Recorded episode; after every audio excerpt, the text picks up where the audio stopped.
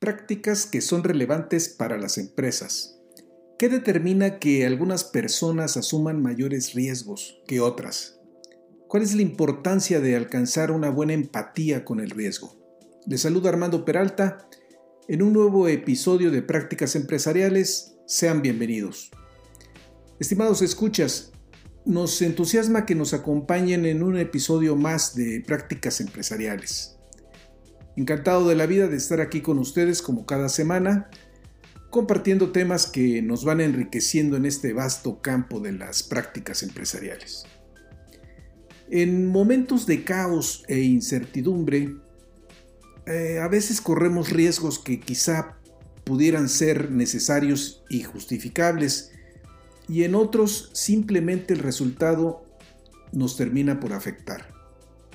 A veces eh, corremos riesgos pasivos que se relacionan de forma directa con nuestro estado de salud, ya sea que aplacemos una intervención quirúrgica que es necesaria o que nos practiquen eh, algunos estudios que, pues, que son indispensables.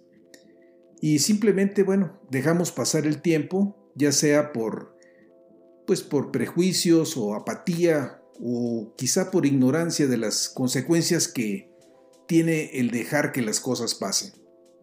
También es válido decir que muchas de nuestras actitudes que tenemos frente al riesgo, la incertidumbre y el cambio son aspectos que heredamos de nuestros padres y que pueden en un momento dado definir nuestro comportamiento individual. Si reflexionamos en torno al significado del riesgo, pueden surgir muchas preguntas y más aún si relacionamos el riesgo con las decisiones que en algunos casos tomamos. Por ejemplo, ¿qué riesgos tiene sentido que asumamos? ¿Tenemos la capacidad de reconocer los riesgos que nos rodean y poder evaluarlos? ¿Por qué el grado de exposición al riesgo varía entre las personas? Vayamos al tema Estamos listos y comenzamos. Prácticas Empresariales Podcast. Un espacio dedicado a ti. En cada episodio abordaremos temas de negocios, tecnología y emprendimiento que de forma permanente son motivo de análisis, reflexión y discusión. Conectamos con todos aquellos que hoy desarrollan e implementan mejores prácticas empresariales para compartirlas contigo. No olvides que para compartir el conocimiento se requiere de la interacción y de procesos informales de aprendizaje, tales como la conversación, historias y la integración a comunidades. Analizamos cada uno de los temas a la luz de la experiencia y el conocimiento de nuestro conductor e invitados especiales. Esto es Prácticas Empresariales Podcast con Armando Peralta. Comenzamos. Bien, en la medida en que seamos capaces de entender cuál es nuestra propia relación con el riesgo y el de las personas que nos rodean, podremos entonces hacer una mejor valoración en lo que respecta al riesgo, la innovación y la estrategia en un ámbito más amplio que incluye a la organización donde nos desenvolvemos. Asumimos riesgos que pueden atentar contra nuestro estado de salud. La sobrecarga de trabajo, el estrés que ello genera, nos puede llevar a un estado de agotamiento que nos obliga simplemente a parar. Tenemos eh, que saber interpretar las señales que recibimos en los umbrales de estos riesgos, que al enviarnos señales tempranas nos permiten actuar de forma oportuna.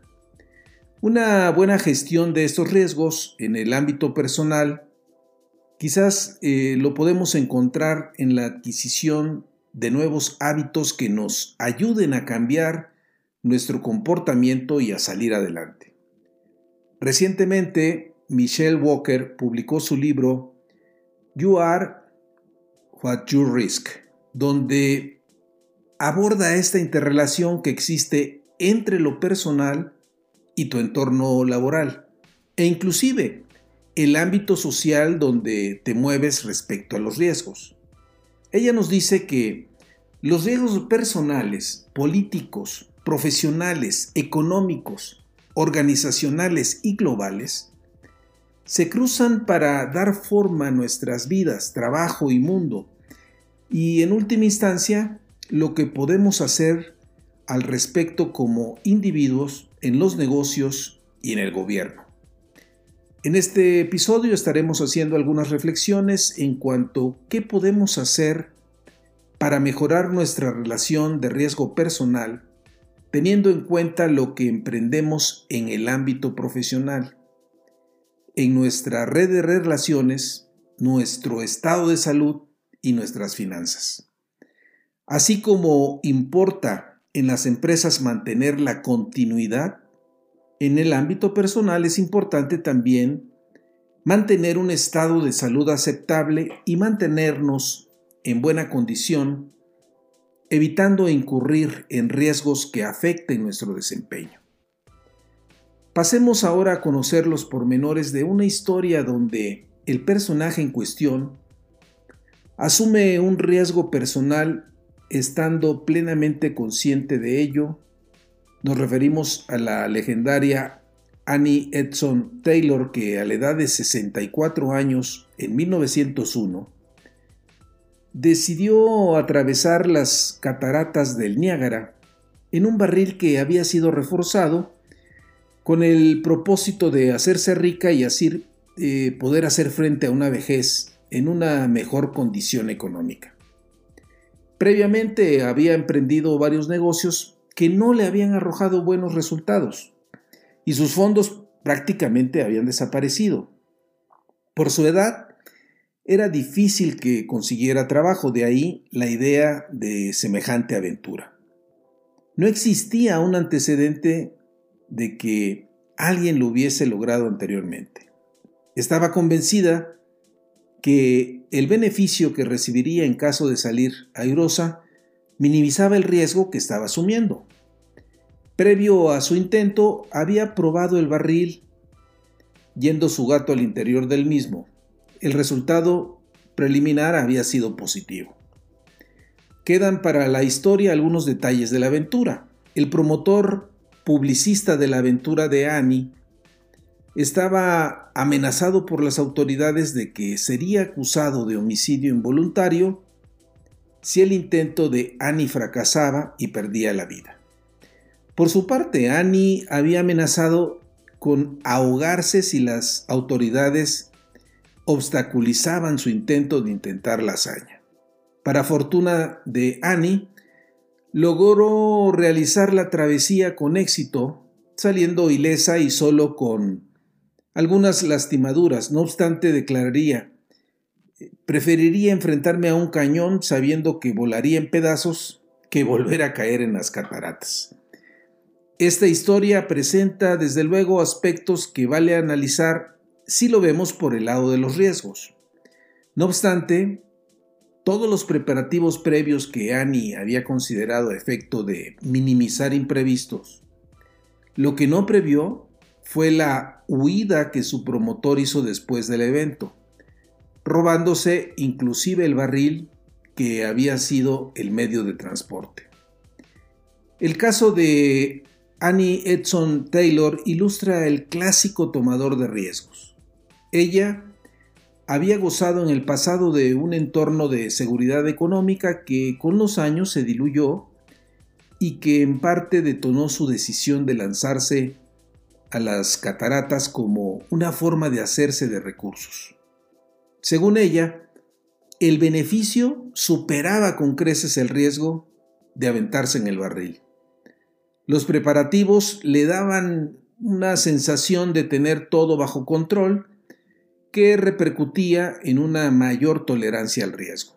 El caso de Annie ejemplifica que la asunción del riesgo que hizo refleja en mucho su pasado su situación personal que vivía en ese momento, el ambiente y el espíritu de la sociedad, estamos hablando principios del siglo XX, un siglo después eh, de que Annie falleciera, cinco personas murieron tratando de repetir la hazaña y once más sobrevivieron.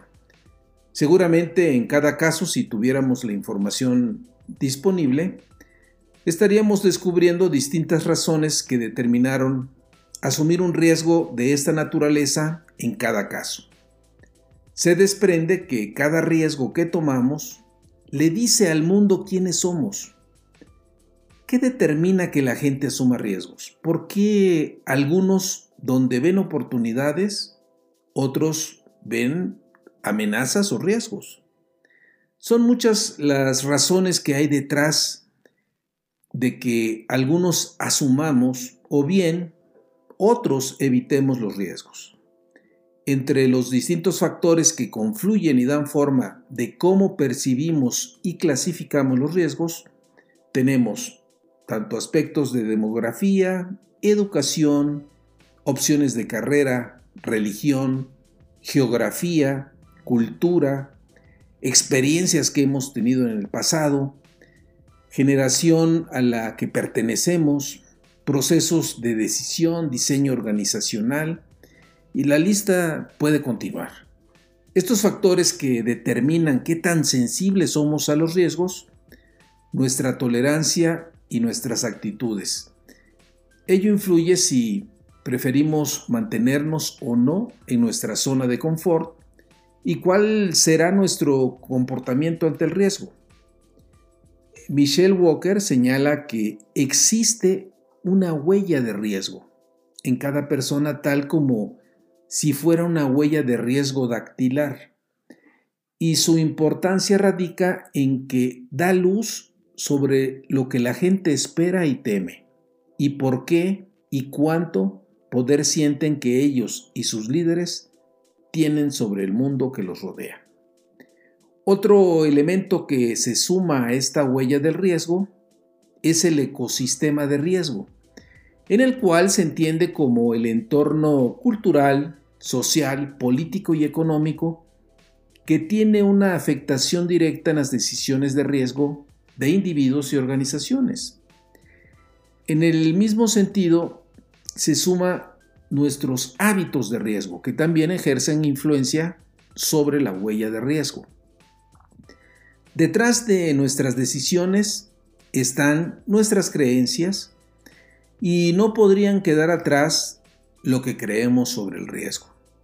La manera en que asumimos las amenazas y oportunidades y la forma en que las aceptamos o rechazamos va marcando nuestro futuro ya sea como individuos, trabajadores o país. Nuestros rasgos de personalidad de riesgo son relevantes para nosotros y para nuestras relaciones íntimas. Su complejidad se muestra cuando interactuamos en grupos. Por ejemplo, en alguna sesión de grupo donde pudiéramos estar analizando las amenazas y oportunidades que como organización tenemos derivado de factores externos, podemos observar cómo la capacidad de respuesta ante cambios varía entre uno y otro participante así como la asunción de riesgos, una vez ya identificadas las amenazas, pudiéndose dar diferencias o bien complementos entre los puntos que se van plasmando. Walker apunta que el riesgo define casi todos los aspectos de nuestra personalidad, nuestro trabajo, nuestro tiempo libre y cómo funcionan nuestras sociedades. Cuanto mejor comprenda y evolucione su relación con el riesgo, más probabilidades tendrá de tener éxito en cualquiera de estos ámbitos. En apoyo a lo señalado de cómo el riesgo nos va marcando en diferentes ámbitos, podemos pensar en diferentes historias que, a raíz de la crisis inmobiliaria que se dio en 2008, muchas familias pudieron sortear con éxito esos momentos de gran incertidumbre. Y por el contrario, otras quedaron varadas ante la enorme deuda que les caía encima. Y esto mismo lo podemos escalar a nivel de las organizaciones que tuvieron que batallar para salir adelante o simplemente perecer. Reflejan la forma en que gestionaron el riesgo o bien la forma en que lo percibieron Eh, vale decir que la misma Walker eh, tiempo atrás ha promovido todo un concepto que le llaman los rinocerontes grises, que a diferencia de los cisnes negros, que si ustedes recuerdan, es un concepto en el cual son riesgos que en un momento dado son totalmente impredecibles, Walker lo que dice es que muchas de las veces sí tenemos idea de que se avecina un riesgo que nos puede dañar. Y esos son justamente los rinocerontes grises. En el caso particular de ella nos comenta que viviendo en la ciudad de Nueva York, si mal no recuerdo, eh, tenía un departamento que previo a la crisis inmobiliaria del 2008 prácticamente más que duplicó el valor de su inmueble y lo que hizo, previendo que venía una crisis fuerte, fue deshacerse de él y venderlo. Es decir, ella en todo caso salió beneficiada. Pero bien, ¿qué tanta importancia tienen nuestras relaciones de riesgo? A nivel personal podemos coincidir o estar en total desacuerdo con otras personas respecto a la actitud que tengan respecto al riesgo. Esto nos puede llevar a cortar una relación con alguien quien tiene hábitos de autodestrucción, ya sea por el consumo de enervantes, alcohol fuera de control, que implica situaciones de riesgo, que uno no está dispuesto a asumir. En el ámbito de la empresa podemos tener visiones divergentes respecto al negocio, haciéndose evidente en los juicios de riesgo. Estas diferencias se decantan al momento de tomar decisiones de gran trascendencia para la organización, en temas donde el riesgo está implícito y es necesario establecer un curso de acción a seguir. Parte de las discusiones importantes que se dan en las juntas de consejo o juntas de gobierno giran alrededor de grandes decisiones que para algunos es una gran oportunidad, por ejemplo, la adquisición de una nueva empresa o participar en un nuevo mercado. Y para otros pueden significar eh, grandes amenazas que pueden desembocar en la descapitalización del negocio o pérdidas por competir en mercados donde no tienen grandes diferenciadores respecto a la competencia. Si la apreciación de los riesgos lo quisiéramos ver a nivel de países, tenemos por ejemplo el caso del tema del cambio climático y el uso de energías limpias, donde las posturas en algunos países son radicales, desde aquellos que son altamente sensibles a los riesgos potenciales hasta aquellos que simplemente le dan la espalda como si no existiera. Otro caso que ejemplifica cómo la reacción de los líderes políticos ha sido disímbola es la pandemia del COVID-19, donde hemos visto países donde se han aplicado medidas eh, sanitarias estrictas y otros totalmente displicentes. Los resultados están a, a la vista. Es cuestión de revisar las estadísticas que muestra la Organización Mundial de la Salud y ver el desempeño que se registra por país en cuanto a diferentes indicadores que dan referencia del número de contagios y muertes, lo que refleja la forma en que los líderes políticos, las empresas y los ciudadanos respondieron respecto al uso de cubrebocas, el distanciamiento social, la disponibilidad de pruebas y la aplicación misma de vacunas. Mientras unos desafiaban la pandemia al rechazar las medidas y precauciones recomendadas, otros han luchado por contenerla. Como bien apunta Walker, las decisiones de riesgo que toman los gobiernos y los formuladores de política influyen en si las empresas y las economías son creativas, innovadoras y prósperas, o bien al contrario. Vivimos tiempos que requiere de parte nuestra una mejor comprensión de los riesgos al tomar decisiones dado los cambios que se registran de forma constante, ya sea en la forma en que trabajamos o a la forma en que muchos empleados se han insertado en la economía geek, donde predominan grandes masas de trabajadores independientes, tales como los conductores de taxi, que se incorporan a grandes plataformas, o bien repartidores de alimentos, por destacar algunos, y que en la práctica ha significado una disminución en la red de seguridad social que lleva a una crisis en el vínculo, en la relación de las personas con el riesgo. En una época de cambios donde la ciencia se ve contra las cuerdas, cuando proliferan los antivacunas, o bien aquellos que desmienten el cambio climático, donde los expertos son cuestionados por los teóricos de la conspiración, quienes intentan reflejar que ellos mantienen todo bajo control y lo que en realidad sucede es que más bien representan un riesgo para todos nosotros. Bien lo dice Walker cuando apunta que es hora de ser realistas sobre la naturaleza del riesgo en sí mismo y nuestra relación con él como individuos, organizaciones, comunidades, naciones y sociedades.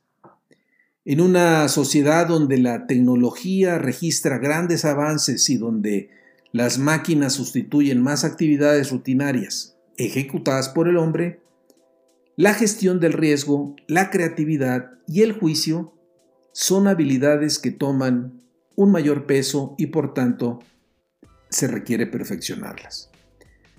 Teniendo en cuenta que el entendimiento de cómo las demás personas visualizan el riesgo, toma gran significado la empatía con el riesgo, que viene a ser, vean ustedes la importancia, la capacidad de relacionarnos y compenetrarnos con la manera en que otros están experimentando los riesgos, comprendiendo sus, pues, sus percepciones, eh, sus actitudes y comportamientos, lo que nos abre el panorama de cómo hacer frente a los riesgos de forma conjunta. Si tomamos un rol activo frente al riesgo, podremos discriminar apuestas que son peligrosas y asumir riesgos que al minimizar las amenazas, podemos transformarlas en más oportunidades, así como pues una mayor conciencia en el manejo de la ambigüedad y la incertidumbre que a veces van atadas a los sueños y a los miedos. Conforme tengo una mayor conciencia en mis decisiones de riesgo y estas, qué efecto tienen sobre los demás, podré visualizar cómo las diferencias o enfrentamientos de personalidades de riesgo pueden dar salida a situaciones que de otra forma permanecerían estancadas. ¿Qué tanto riesgo somos capaces de soportar o cuánta incertidumbre? Varía según la persona de acuerdo a su percepción, personalidad y las experiencias que cada quien acumula. Un buen ejemplo son los pilotos de combate que, gracias a sus rasgos de personalidad y experiencia y el entrenamiento intenso, logran reducir la incertidumbre.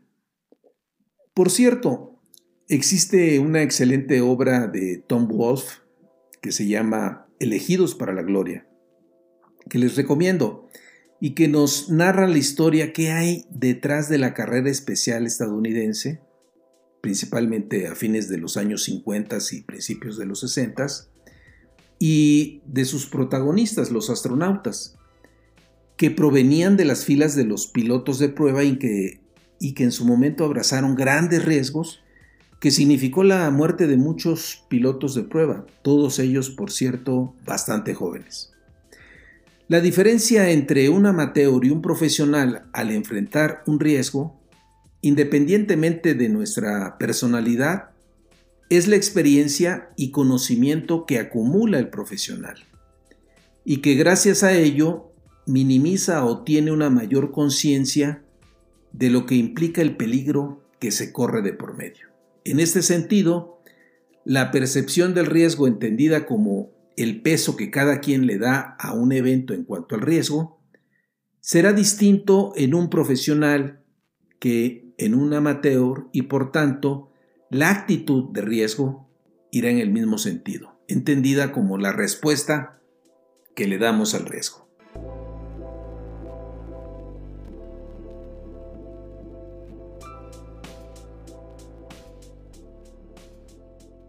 Creo que con estos elementos aquí planteados podemos contar con una mejor perspectiva respecto a los riesgos que enfrentamos, ya sea a nivel personal o en el contexto de nuestro mundo laboral o empresarial.